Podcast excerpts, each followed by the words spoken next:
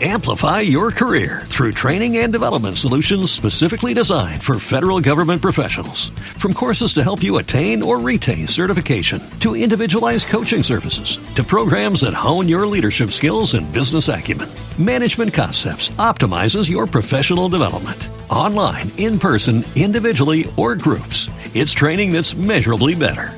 Learn more at managementconcepts.com.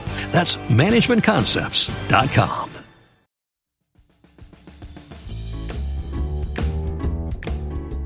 Hola, soy Pilar Paul y esto es People Habla, un podcast independiente y multitemático en el que desarrollo informaciones o hechos curiosos que atrapan mi atención.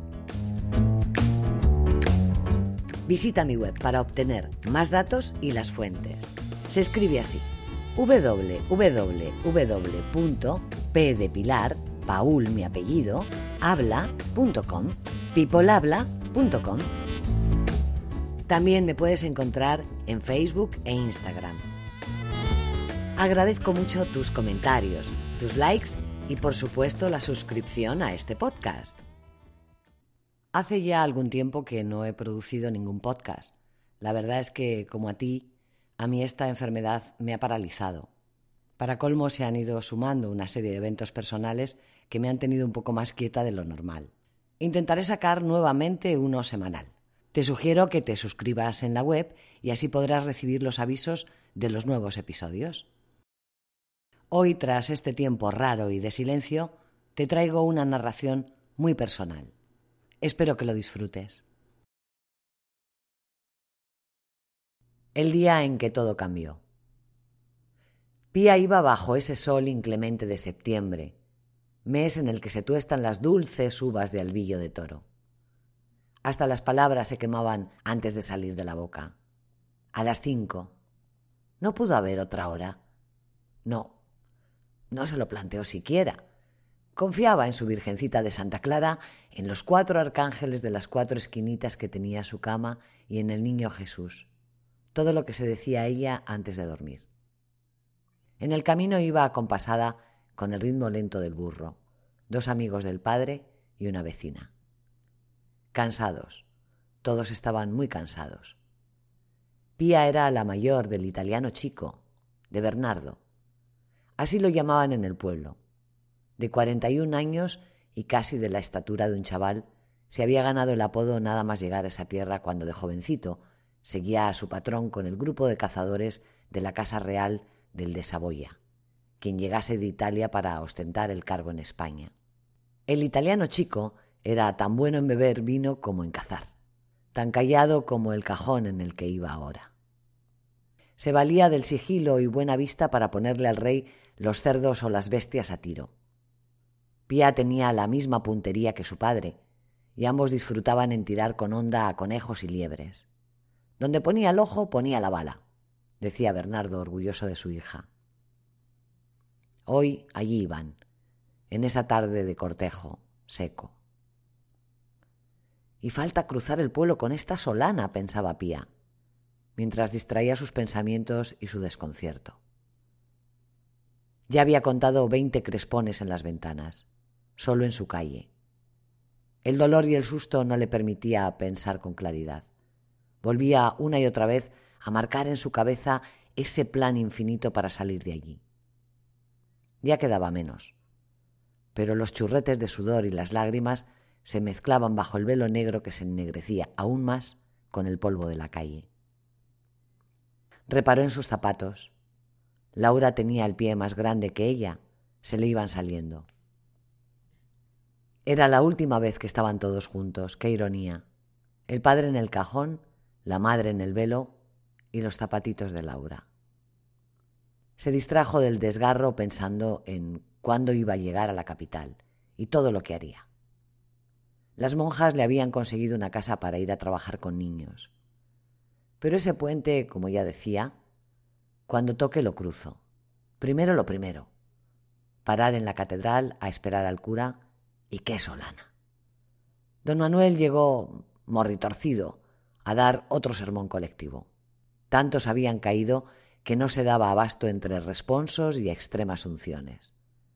Su sayón la cara macilenta y el esquivo trato que dispensaba en esos días delataban el canguelo y el desconcierto.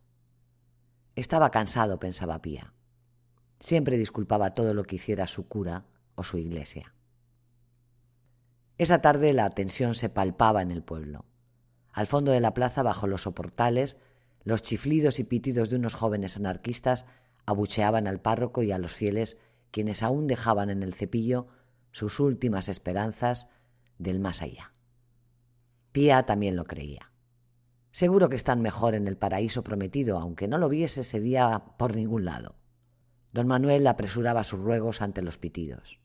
Y Pía todavía pensaba, pobre don Manuel. El obispo de Zamora había propuesto aquellas novenas unas semanas antes para pedir por los pecados y la gratitud, y hasta aseguraba que fue una de las grandes victorias del catolicismo condenando con ello a los feligreses a una propagación mayor. Pero ¿qué iban a saber mejor los medicuchos que Dios de cómo arreglar esa oleada de muertes? Más rezar y menos fiestas. Eran días de cosecha de la uva, y durante esos meses los jornaleros, muchos procedentes de Francia, cruzaban la provincia camino de Portugal. Y claro, las mozas y las fiestas eran más interesantes en las noches estivales que guardarse, como aconsejaban los servicios sanitarios tras las noticias de muertes a lo largo de la provincia. La gripe se extendía en los campos de batalla de Europa durante la Primera Guerra Mundial. España, como país neutral, daba las informaciones de sus muertos y del contagio sin cortapisas, mientras que los litigantes las mantuvieron ocultas durante casi un año, por temor de que los adversarios se envalentonaran.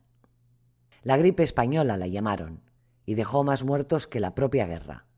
Se calcula que murieron en torno a 40 millones de personas por esa gran pandemia. Nunca antes conocida otra catástrofe de semejante calibre desde la peste negra. Don Manuel no podía saber que las misas y encierros de oración en la iglesia fueran el principal aspersor en la comarca. En España fueron 260.000 personas las que fallecieron en diferentes oleadas, pero la mortalidad de Zamora fue diez veces superior a la de otras ciudades y cinco veces mayor a la media española. Y Bernardo nunca dejó de asistir a misa de domingo, legando a sus hijas ese fervor cristiano. Pía se libró de chiripa por tener que atender a cuidados de una tía que vivía en Menavente y no pudo asistir a las misas. La gripe que asolaba más que la guerra, según parece era de origen aviar, también se especula hoy con la posibilidad de que se iniciara en un país asiático y que de allí pasara a Estados Unidos por trabajadores chinos. Laura Spinney, en su libro El jinete pálido, recoge uno de los primeros casos documentados. El 4 de marzo de 1918, Albert Gitchell, un cocinero del campamento Fuston en Kansas, acudió a la enfermería con irritación de garganta, fiebre y dolor de cabeza.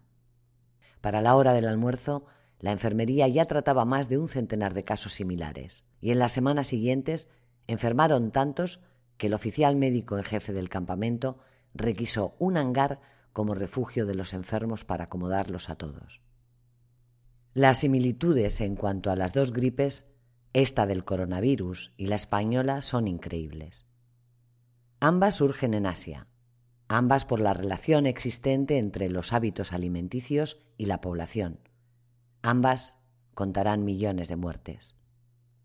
Pía, sin saberlo, se había salvado por lo que no hizo. A ella no le importaba ya nada, y solo contaba las horas para salir del pueblo cuanto antes. Si es que también sorteaba esta muerte, como hizo con la viruela de niña, que le dejó la cara marcada como las marcas que deja el piedrín de primavera en los melocotones ratoneros de toro. Pía era igual, feíta por fuera y dulce por dentro. Pasaba desapercibida, no era bonita. Su hermana Laura, sin embargo, robaba las miradas de todos los jóvenes en la plaza cuando paseaban los domingos. Las chicas eran alegres y educadas y habían estudiado en las Clarisas. El padre llegó a Toro como ojeador en los grupos de cazadores del de Saboya y allí quedó varado cuando éste salió tras su abdicación hacia Portugal. Por más riquezas le dejaron su escopeta y el tesoro al que le dieron derecho. Podría tener parte del cobro de una fuente de agua potable en la ciudad. Suficiente hubiera sido para mantener a la familia si Bernardo no se pasara el rédito por el gaznate cada tarde en forma de vino tinto. El agua en el pueblo era tan escasa a pesar de tener el Duero a los pies que cuenta la leyenda que en la construcción de la torre del reloj de toro se utilizó vino en lugar de agua para la argamasa, pues el vital líquido era más escaso en la ciudad que el tintorro. Ya se sabe, en Toro hay tantas iglesias como bodegas. Esa tarde hasta la fuente estaba desierta. Del caño medio cerrado solo salía una gota seca. A Pía le gustaban los cuentos y las historias románticas. Ella juntaba historias en su cabeza de lo que haría cuando llegase a esa ciudad. Era una forma de evadirse del horror que vivió esas semanas. Cuando fue creciendo, Pía se quedó a cargo de la fuente. Pero a pesar de que a ella se le daban bien las letras y los números, no le salvaban del abuso de algunas mujeres que veían a la enquencle chavala cobrando el agua. Muchas tardes volvía a la casa llorando por las faltas de dinero, hasta que empezó a sacar el carácter de su madre y la puntería de su padre. Una mañana esperó a que llegara la Manuela, una valentona que le chamuscaba las ventas y el orden que trataba de imponer la joven. La mujer le doblaba en cuerpo y años, y se mofaba de ella quebrando su mando. Pía no se lo pensó tras haber recibido el zapatillazo de su madre por Panoli. Así que cargó su onda y cuando Manuela salía de la fuente con dos cántaros bien llenos y sin el pago, Esperó a que tomara camino para enviarle de regalo dos buenos proyectiles certeros, rompiendo los cántaros de dos pedradas que terminaron por empapar a la mujer. Manejaba la onda con un tino científico. Desde entonces el pueblo entero supo que la hija del italiano chico era más guerrera que grande. Se acabó el toreo, dijo ese día. Eso lo dejamos para las fiestas. Pero en aquella tarde de fuego, Manuela era una más en la lista de los nombres del párroco. Morían por decenas. El pueblo no daba basto con las misas, los lloros, los miedos y los encierros. Nadie salía, y menos desde que empezara el Calvario. De nada servían las fumigaciones con pólvora que se hacían tratando de mitigar la expansión del virus. Ni bacteria ni microbio, tal y como pretendieron identificar al principio los médicos de la época a esa pandemia desbordados por la situación, sin medios apropiados ni investigación, y menos aún de una vacuna o de un tratamiento para las complicaciones secundarias. La gripe española, vaya, nos tocó cargar también con este San Benito. La madrugada del 18 de octubre de 1918, Pía llegó a Madrid, en un tren que tardó más de 14 horas en hacer su recorrido. La ciudad estaba amaneciendo, y desde que se empezó a perfilar la silueta del Palacio Real se dijo que ese era su lugar. Recorrió a pie dando bandazos de una calle a otra, siguiendo las indicaciones de la gente y perdiéndose divertida entre tantas maravillas como descubría. Tardó todo el día en llegar desde la estación del norte hasta la calle Velázquez con Villanueva, a su nueva casa, casi enfrente de ese delicioso parque con estanque, el retiro madrileño donde un día paseando a uno de los niños que cuidaba, oyó la voz de un joven llamándola desde lejos por su nombre. Si no hubiese sido por lo poco común que era, seguro ni le hubiera puesto atención. Pía, Pía, insistía el joven. Cuando llegó a su altura le dijo Pía, soy Dionisio de Toro. Yo no te conozco, le dijo ella. Pues yo a ti sí, le dijo el abuelo. No, no, seguro que te confundes con mi hermana. No, le dijo, yo siempre he sabido quién eras. Ese día todo comenzó. Todos empezamos. Desde ese momento hasta el final de su vida, mis abuelos vivieron en Madrid. Pía nunca volvió al pueblo. Dionisio traía cada verano melocotones ratoneros, racimos de albillo, lentejas, tintorro para la familia. Y para mí siempre había una cajita de mantecados nevaditos. Mi perdición. La abuela Pía siguió contándonos historias hasta que su memoria se perdió en la misma fecha. Murió de Alzheimer a la edad de 75 años en un hospital psiquiátrico de Cienpozuelos, en Madrid. Mi abuelo Dionisio no dejó de ir a visitarla todos los días permitidos, porque aunque ella no le recordara, él sí sabía quién era.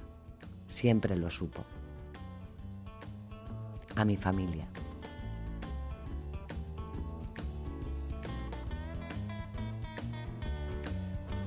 Como de costumbre, mis tres agradecimientos. El primero, como siempre, para ti que me estás escuchando.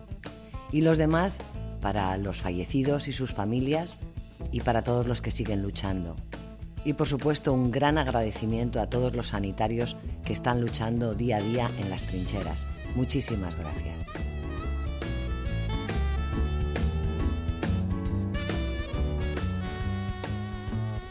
Y ahora, como decía el gran Joaquín Luqui, besitos para ellas y abrazos para ellos. Hasta el próximo jueves en People Habla.